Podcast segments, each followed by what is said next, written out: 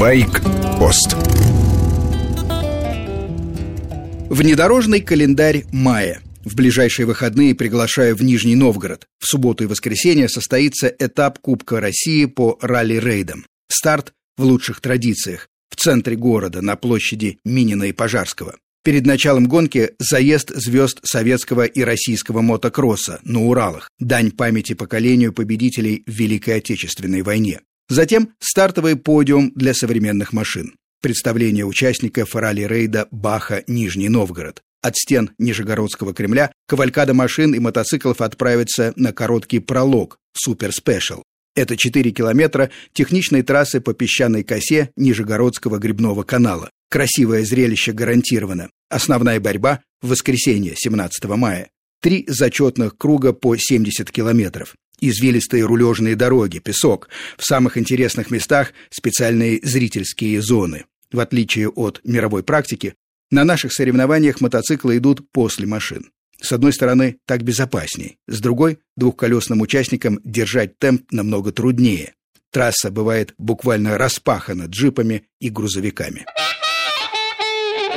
А в самом конце месяца, в последние дни мая, стоит отправиться в Полоцк. Есть что посмотреть. Это самый древний город Беларуси.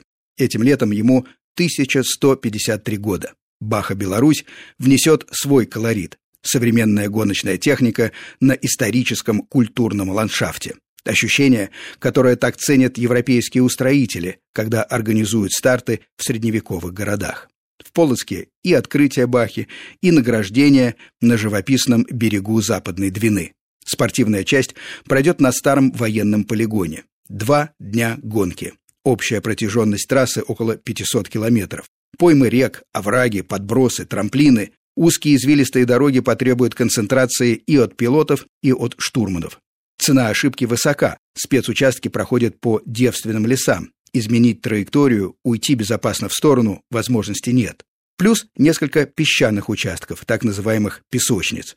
Отличная подготовка к предстоящему в начале следующего года Дакару. Самые сильные российские экипажи, конечно, примут участие в главной внедорожной гонке мира – Дакаре. Известен маршрут на следующий год. В январе Дакар стартует в Лиме, столице Перу. По этой загадочной стране Южной Америки пройдет несколько спецучастков. Затем по малонаселенным районам все зачетные категории, включая грузовики, двинутся в высокогорную Боливию. Раньше туда на Дакарах залетали только джипы и мотоциклисты. Для грузовиков горные дороги считались слишком крутыми и узкими. Завершится Дакар 16 года в Аргентине, городе Росарио, на родине Че Гевары. Две недели испытаний техники и людей. Все виды ландшафтов. От низменных зеленых равнин через безлюдные дюны к горным перевалам суровых Анд. От нулевой отметки до четырех с половиной тысяч метров над уровнем моря. На последнем Дакаре российская команда G-Energy экипаж Владимир Васильев, Константин Жильцов занял пятое место. В грузовом зачете не имели равных камазовцы. С вами был Сергей Фонтон-старший. Слушайте «Байкпост» – программу о мотоциклах и внедорожных приключениях. Короткие рубрики по будням, часовой выпуск в воскресенье.